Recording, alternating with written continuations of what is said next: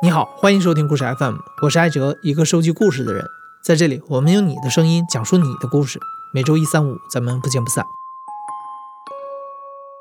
我非常喜欢一部美国电影，叫《朱诺》。这个电影讲的是一个美国高中少女朱诺，她不小心怀上了孕，然后她决定要把这个孩子生下来。那周围的人呢，也没有对此大惊小怪，反倒是一起给她出主意，帮她度过这个意外的人生阶段。朱诺自己也是在这个过程当中迅速的成长。这个未成年生子的话题啊，虽然在中国很少有讨论，也没有类似主题的影视作品，但不代表这个现象在中国不存在。根据中国统计年鉴的数据，二零一五年中国十五到十九岁少女的生育率是百分之九点二，也就是说，这一年当中大约有五十三万不满二十岁的中国女孩怀孕生子。二零一八年，在短视频平台上还曾经出现了一大批以未成年宝妈为噱头的零零后网红，但是后来他们都被封号了。故事 FM 曾经播出过不少和性教育有关的节目，我们不厌其烦地告诉大家，要让孩子尽早去了解性知识，知道如何避孕，因为对于性，输总比赌要有效。但今天我不想去评价未成年生子是好事儿还是坏事儿，因为这样的划分实在是太简单粗暴了。可以肯定的是，无论是对于男孩还是女孩而言，未成年生子这件事儿都会在很大程度上影响他们的人生。今天的故事呢，有两位讲述者，他们分别是在十六岁和十七岁那年成为了未成年的爸爸和妈妈。因为不同的人生际遇，他们的故事也有了不同的走向。嗯，大家好，我叫星辰，然后目前生活在海口，然后从事的是外卖行业，今年二十六。因为我自己的话是一个留守儿童。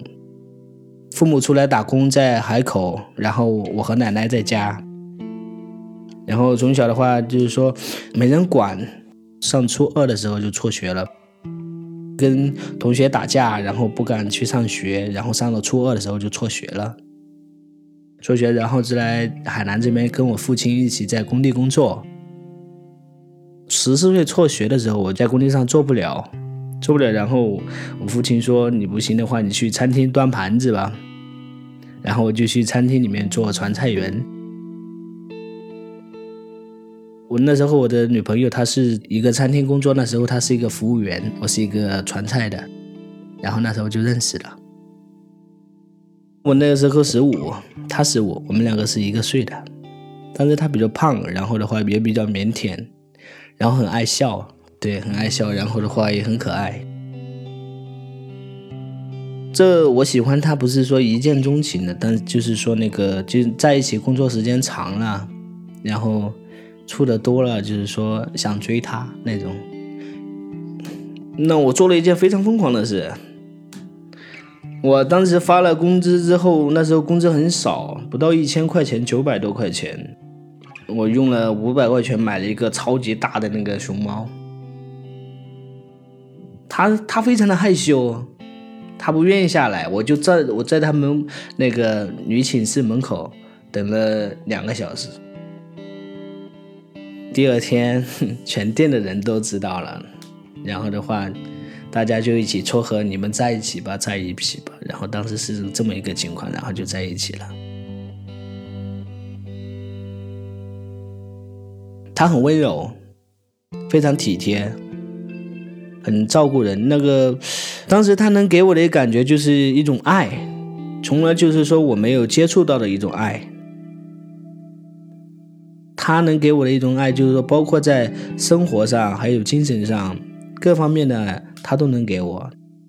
因为对于我来说，可能从小的话比较缺少吧，这方面比较缺少。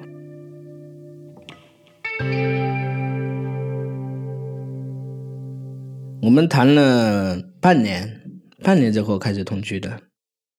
他因为当时就是说想上去上那个岗位，从服务员调到另外一个就是说比较高做领班，但是那个时候做不了，因为资源有限，人也很多，包括的话就是说他就不想愿不愿意在这个地方做了。然后他申请辞职，辞职成功了之后，我们就我就给他租了个房。当时我们还没有同居，他出来之后就一直没有找工作。然后我说我也不行嘛，那我也我也换个工作，然后当时我们两个就处于一个没工作的状态，我们就住在一起了。同居了小半年之后，那年我记不太清楚了，他是在晚上告诉我的，他说他两个月没来例假了，可能会怀孕，但是我没有，我没太在意，我以为他骗我的。但是过了一个月之后，他说他真的没有来，他害怕了，害怕的话就叫我去找买那个验孕棒。买回来了之后呢，发现怀孕了，真的怀了。当时我心里没想什么，我说这也能有吗？那我们两个这么小就能有孩子吗？当时我们同居做这种事，我们知道会有孩子，但是我没有考虑到他会真的会有。那三个月我们都没有工作，一直都是在花那个之前打工留下来的钱。有了之后呢，我就说我想去工作，然后但是也来不及了。你要想做掉两个月，两个月的钱和四个月的钱它是不一样的。我妹妹她跟我父亲讲了，父亲就过来了。我父亲来的当时，我父亲他是很生气的，他特别的生气。他说：“你们两个怎么就是说有这件事，为什么不告诉父母？你们自己解决不了。两个人如果说可以的话，可以生下来。”那天他跟我说：“你要与不要，这这东西都是上天赐予你们的。对于你们来说，它是一条生命。”他说：“这个东西别人想要都没有，既然来了，我们就去接受它。”当时他是这样子说的：“嗯，生下来的话，他。”包办一切嘛，把该花的钱他出，但是我爱人和我都不太想生，因为那时候我们意识到，意识到我们自己承担不了，我们没有那个能力去承担。对，那时候我们才十六岁，都没成年，我们两个承担不了，这个风险太大了，可能就是说我们不一定去养活。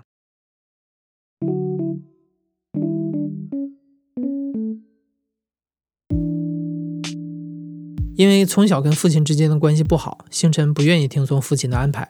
他当时出去找了一份工作，在厨房里当学徒，希望能尽快攒出做人工流产的钱。但是等到了女朋友怀孕六个月的时候，他还是没有攒出这份钱。这之后，因为胎儿已经成型了，很难再去做手术。这时候，星辰的父亲就直接把他的女朋友接到了家里，由星辰的妈妈照顾着，在家里待产。我比较大大咧咧的，那时候是一个叛逆。叛逆的少年，我网瘾特别大，然后每天下班呢，我老婆怀孕的时候，我每天下班都要去网吧玩个一两小时。当时玩那个 CF、DNF，还有 QQ 炫舞那些，我啥都玩。那时候我特别特别的爱这些东西，当时我没有考虑那么多，我并没有，我不想去考虑，不是我不考虑，但我不想去考虑。并不想那时候我们我要不要讲出来哦？当时我们就是说一切随缘嘛。然后我爱人他就由我妈来照顾，然后我就出去那时候在厨房里面学徒，然后就说最多就是发工资发个一千三，然后拿个一千或者说七八百给我爱人，然后剩下的钱我自己用啊，去去网吧上网啊。那时候就是十六岁嘛，那一年就是我老婆在家，嗯，我妈喂她那些，我觉得我妈在家做就好了，我回家干嘛嘛？那些东西不用我做了。然后我父亲就只要他一回家就到网吧去找我。我父亲当时他就那天我记得那天比较清楚，那天是中午。那天我下班了，两点钟下的班，然后他见我没回来，他先给我打的电话，我说我住宿舍在宿宿舍睡觉，然后网吧比较吵吧，网吧比较吵的话听到了，他说你现在回来，就是说回来家煮个饭，洗个衣服，我老婆洗不了，我说等我妈回来洗，我爸说我妈还要上班，我说我不回去，那不你洗，我爸就气冲冲的很气，那天还下着雨，他打着伞来我们爸找我，抓到我之后一顿暴打。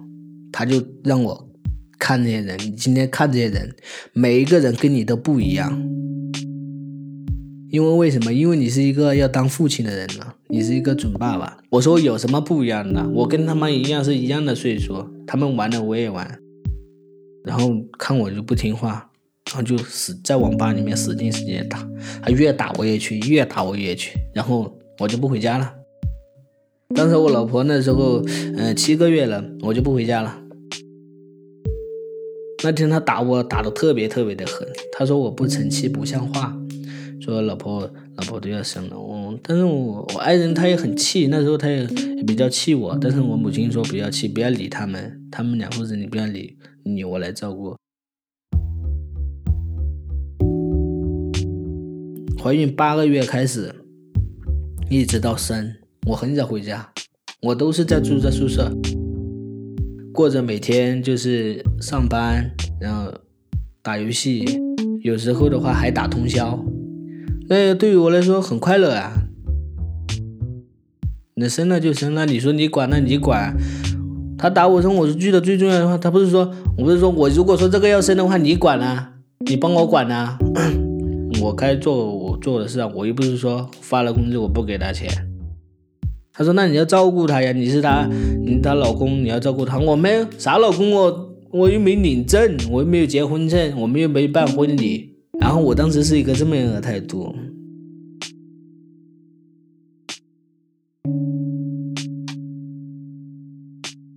只要生的那天，那天那天是中午，大大太阳，然后厨房里面特别热，然后身上也是臭烘烘的。我父亲急匆匆的跑到我们酒店里面，然后来找到我们那个经理，啊，经理去叫我，啊，叫我了出来之后，呃，我父亲跟我说，嗯、你老婆生了。我当时是愣住了。我就愣在那里，站在那里傻傻的站在那里。然后我父亲跟我说之后，他就直接走了。然后我就直直的站在那里。当时我也不知道我为什么会愣住。后来想想的话，我当时应该是吓懵吓懵了。然后那个经理从那个大堂那里出来，都说了：“你在那里干嘛？你老婆要生了，你不赶紧去医院？”人跟我说：“哦，我要去医院。”当时我走在去医院的路上。怎么可能就会生了呢？怎么那么快呢？这这就生了，当时就是这么一个状态。然后到医院那个产房那里，我那个那时候我身上也是脏兮兮、臭烘烘的，身上还穿着穿着那个嗯厨师的那个衣服。等了一个小时之后，那个护士拿出来，那抱着我儿子出来，他说那个谁谁谁的家属 过来一下，然后我就过去了。啊，他说你是谁？我是他爱人。那个护士看到我的第一眼，他跟我说的一句话就是说：“你们两个都怎么怎么这么小啊？还有别人吗？”我说我我母亲在这里。然 后啊！但是他没有给我母亲，他给了我。啊，抱着的话跟我说是一个男孩，是一个男孩。然后那护士就走了。当时我抱着那个我儿子，我又愣住了。我以为是说小孩生出来都是闭着眼睛的，然后他突然一下子睁开眼睛眨了两下，然后又给我吓懵了。这就是我儿子嘛？我儿子一生出来就会睁开眼睛了，太厉害了。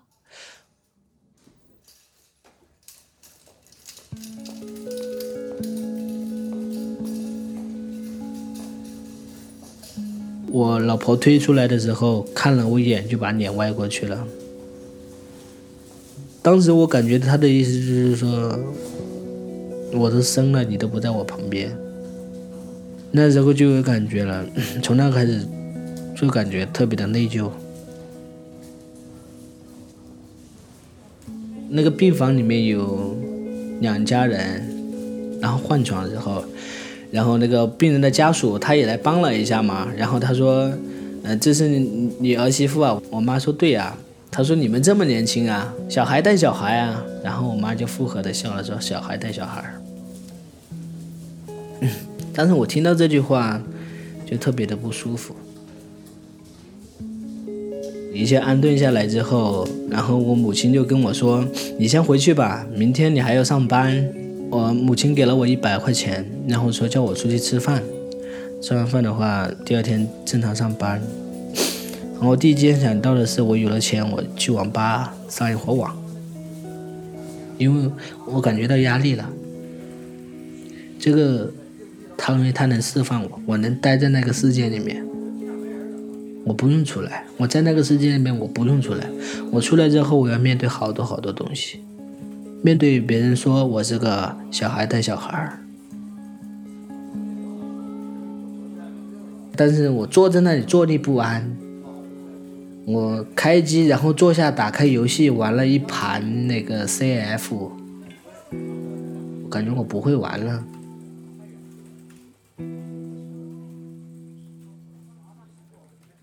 我又回去了，回去了，我就坐在他旁边，坐到了十二点。那时候我媳妇她还不理我，陪他第二天，然后我老婆跟我说了一句话，她说：“等以后儿子长大了。”我叫他不养你，我告诉他你我怀你的时候你做的事，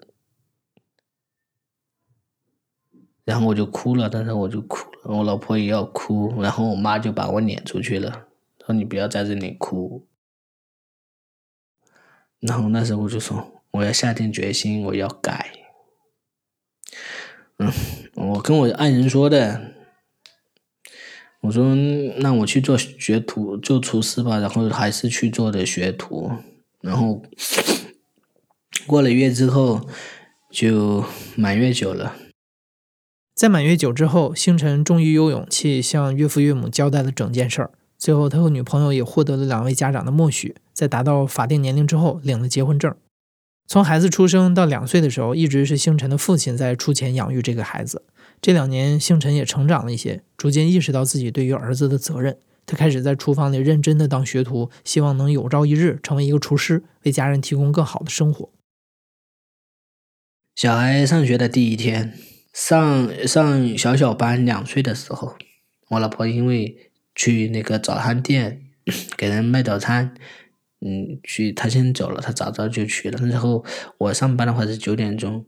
嗯，七点钟我就送小孩去上学了。第一天我送他去，我记得非常清楚。我给他拍了个照，他带着一个小小的小书包，然后面前挂了一瓶水。然后我给他拍照的时候，他在摇手手。然后他是自己走的，然后我也自己走。我给他拍了个照。那天晚上我就一直看着那个照片。那天晚上我看着那照片，他今他今年上。幼儿园，再过三四年上小学，上小学上初中，上初中上高中，考不考大学无所谓，但是这些年他要花很多很多钱。如果说我挣不到这些钱，他会不会以后像我一样？他会不会就是说我没有我这种机遇的话，遇不到我老婆？嗯，我可能会上走上歪路，然后那时候我就是说，好好干吧，给他一个好的未来。嗯，就算说我没有那些能力，不能不给不了他好的，但是我一定要给他我最好的。那时候孩子两岁，我已经十八了，那时候我已经成年了，我爱人也上班了，我父我爸就不给我钱了。他说：“这个时候你要靠你自己了。找到方向的时候呢，是应该是十九到二十岁的时候了。那时候还是做呃那个做餐厅。我学了四年，学了四年之后，我就是一个厨师了。那时候炒菜的话，工资也不错了。但是我记得师傅跟我说的最重要的一句话就是说，嗯。”学厨师，你养家糊口是没有问题的，但是你想发家致富还是很难，你得自己做老板。嗯，然后考虑到这句话之后，我就在去年疫情的时候自己开了一家店，但是因为疫情倒闭了。今年都一直都是在送外卖。明年的话，嗯，可以的话自己再试一下。星辰今年二十六岁，孩子九岁了。星辰说，他越来越能在这个小孩子身上看到自己的影子。因为自己小的时候缺少父母的关爱，所以星辰一直坚持把儿子带在自己的身边，希望能给到他及时的关注和爱。他也越来越理解为人父母的责任，体会到了妻子的不易，带着内疚的心情，想要对妻子更好一点。今天的第二位讲述者是一个女孩，她今年也是二十六岁。对于女性而言，在未成年生子这件事上，要承受更多身体上的痛苦，会付出更大的代价。因为年纪小，生产中更容易出现意外。对于妈妈而言，可能是生殖器撕裂、大出血、产后后遗症等等；对于婴儿而言，可能存在体重过轻、成活率低等等问题。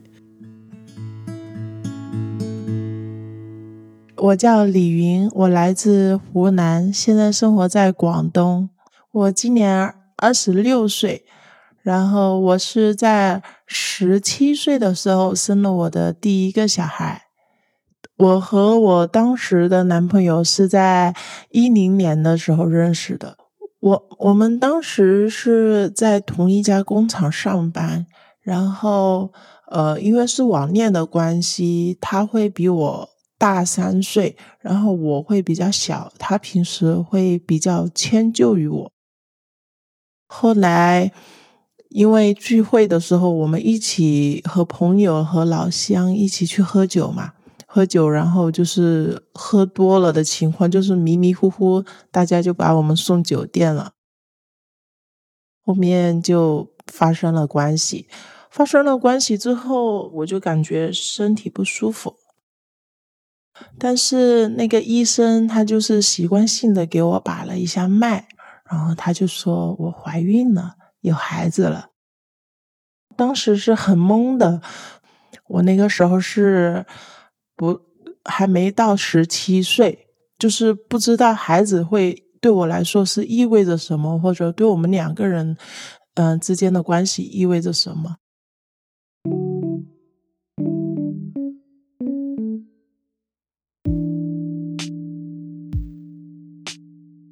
然后就是因为他是。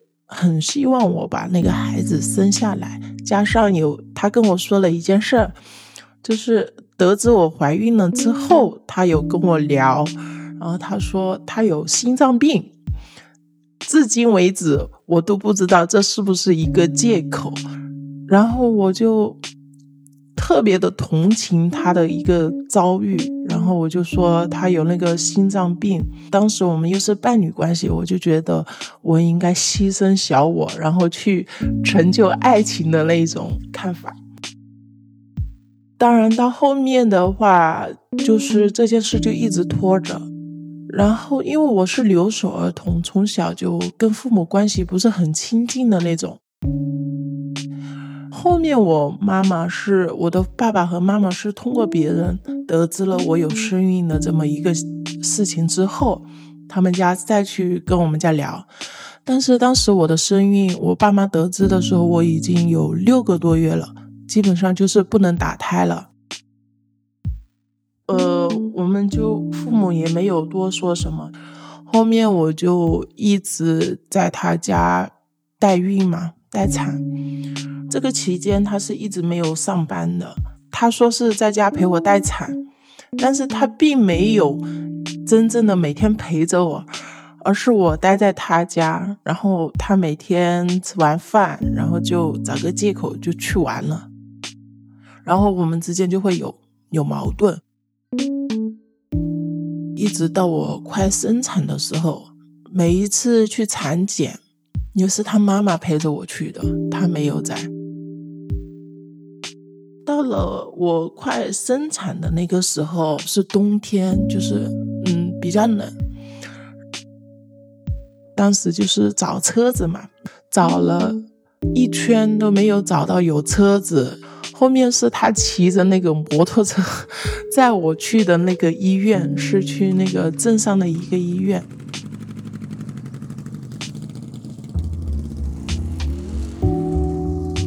去了之后吧。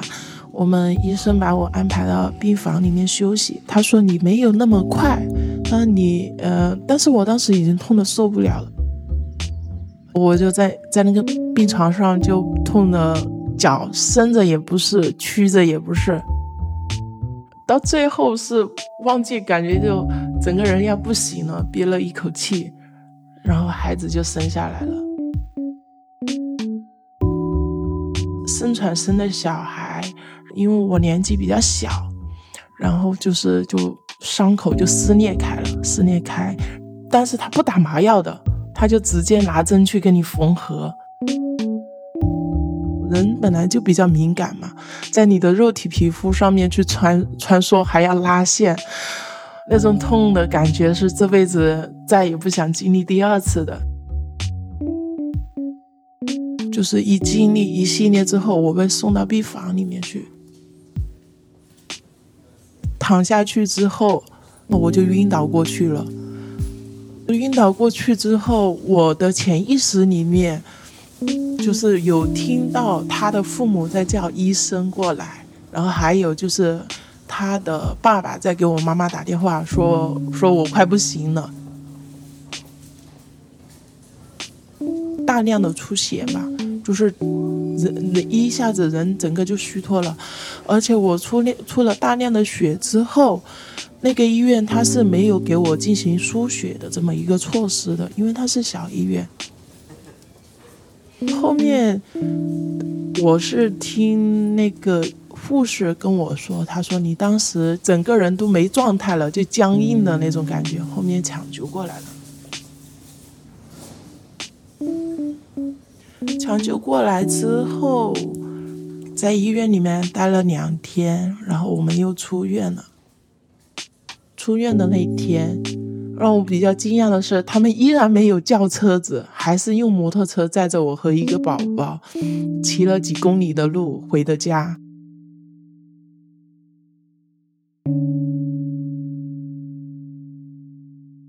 我生完小孩之后，他依然是会跑出去玩的，因为一开始是我自己带，每天是我自己带嘛，你会比较比较心疼他。但是我年纪比较小，那个时候也不懂事，我会。另一个念头就会觉得我被困在这里了，我就想想挣脱这个牢笼。两件事情之间，你会去做选择，因为农村很多小孩子都是放在家里嘛，包括我自己也是。我就觉得他还小，在他不懂事的时候，呃，然后我出去在。就是上一下班嘛，赚一下钱，然后就会摆脱一下经济的困境。那另一个方面，他父母又希望我能起到一个监督他的一个作作用，因为他上班很不稳定。他要不他上了班发了工资，他就去打牌了，可能牌桌上两个小时就输完了。那个时候小孩是不到一岁，但是我依旧是没有满十八岁的。然后加上我对他妈妈带孩子会比较放心，呃，因为我们出去打工嘛，出去打工，然后小孩子就放在家里了。后面到一家那个工厂去上班了之后，就是两个人相处在一起之后，就是矛盾会更多。我就发现他没有什么变化的，他还是一样，嗯，爱玩。爱爱打牌，一个月可能发了工资三四千块钱，打牌可能两个小时就输光了，还要找我来借生活费，就是这么一个状况。我心里当时是很失望的，但是我跟他吵嘞，你也吵不赢他，说又说不赢他。真正到决裂的那个时候，是因为我们公司新来了一个小女孩儿，然后就是。比较非主流的那种，一开始我没觉得什么，我觉得哎，来了个女同事还蛮好看的，我觉得挺好的。后面我就发现他跟人家走的比较亲近，也是他去冲凉了。我看他手机的时候，我就发现他跟女孩子聊得很亲密。我就用他的手机跟那女孩子说：“我说我我说你好，我是他孩子的妈妈。我说我们俩的关系嗯是什么什么样？说我不希望你参与进来，怎么样的？”他冲完凉出来之后，然后他就看到我在跟他那他那个新认识的同事在聊一些那个东西，他非常生气，他非常暴怒，然后他就把我按在床上打，然后打我的头，打我的肚子。那是我第一次觉得看着他凶神恶煞的样子，我就觉得很可怕。当时，呃，有老乡朋友就是住在隔壁嘛，他们就把门踹开了，踹开进来。进来之后，就是把他拉开嘛，拉开。当时我记得有一个老乡，就是当场就给他打了两巴掌，他说：“你怎么样，你都不可以打女人。”嗯，因为这件事，我当时那天我就从住的那个地方搬走了，我就搬到宿舍去了。就是从那件事，呃，出现一个暴力的情况之后，到目到目前为止，我都没有跟他见面。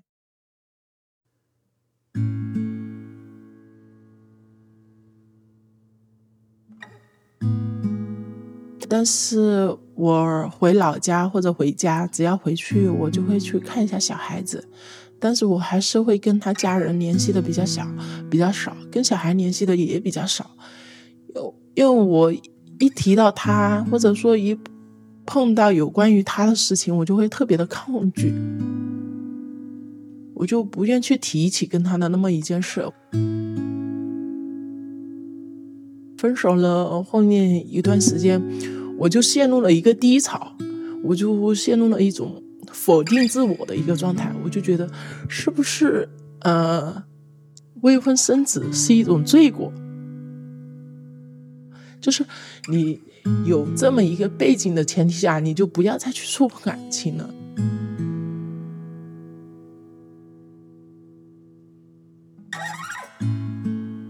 到后面，我想到结婚的事情，是因为我知道他已经结婚了。他跟那个女方是有一个小孩子的，他们小孩子马上就出生了，不知道为什么那个时候我知道那个消息，我就感觉好像有一个包袱就丢下来了，我就摆脱他这个人了的这种感觉。我后面又听说，就是我那个前任，我听说他跟他的老婆又分开了。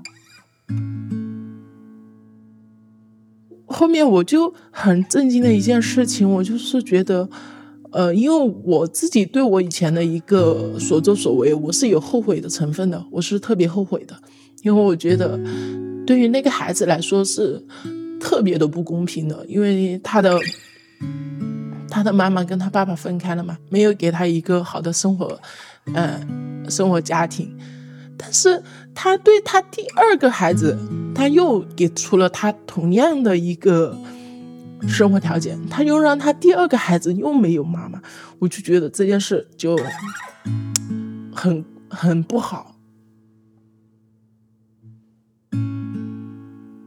所以有时候我去看望我那个孩子，我带礼物我会带两份，我会觉得，嗯，两个小孩都 都差不多嘛。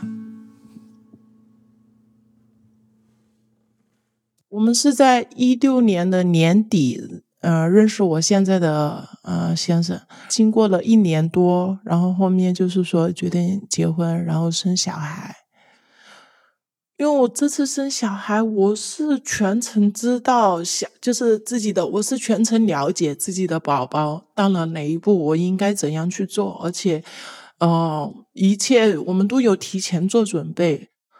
你在带这个小孩的同时，你就会对另一个会比较愧疚，但是这个事情也是你没有办法去弥补的一件事情。我们可能有时候就是一年见一面的样子，然后从一一年到现在就是十岁了嘛。其实我会知道他可能会对我会比较有怨气，因为毕竟没有陪伴嘛。我不会去要求他像。嗯，正常生活在妈妈身边的小孩一样，跟你那么亲密无间的去聊天。他有时候他会不想接你电话，他会嗯对你有抗拒心理的时候也会有。他会有时候我回去了，他会比较开心，然后会比较喜欢待在我身边的时候也会有。以前我都是想，我不会后悔去生那个生那个小孩，但目前这两年。我会冒出另一个想法，我觉得我的做法是当时做法是不对的。我当时是只考虑到自己想把他带来，但是我没有尽到一个责任和义务，没有给他一个完整的家庭。其实这对他很不公平的，有可能也会说对他以后将来长大了也会造成一定的影响。这样子，但是这个不是我们无法改变的结局。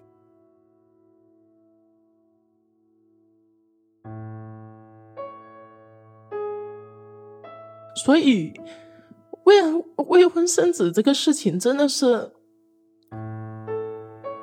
就是没有人带着意图去做这么一件事，一般都是说因为两方在不懂感情的情况下生的小孩，然后。自己在不懂的情况下，你已经产生了这么一个结果，说你未婚生，你未婚生子是呃不对的，只会说你是不对的，但是没有人告诉你，呃你应该去怎么做。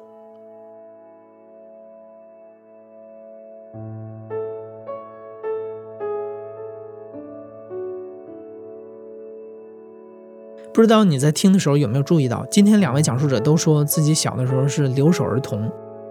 联合国人口基金官员林彦明也曾经在采访中表示，中国未成年人怀孕和生子的问题主要发生在农村地区和进城务工人员当中。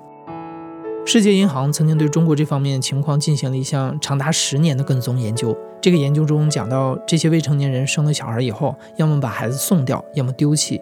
也有家庭想把孩子留下来，但是在上户口上会遇到重重的问题。有人可能会指责这些未成年父母的行为不负责任，但是未成年生子并不仅仅是一个个人的问题，它也是一个社会问题。在采访的最后，李云告诉我们，她并不是一个个例，她身边一起打工的小姐妹中有不少人都是在十几岁的年纪就生下了孩子。这些未成年爸妈往往小的时候父母不在身边，由爷爷奶奶带大，缺少足够的关爱和适时的引导，而父辈缺位的背后是更加宏大的政策、经济发展和教育的问题。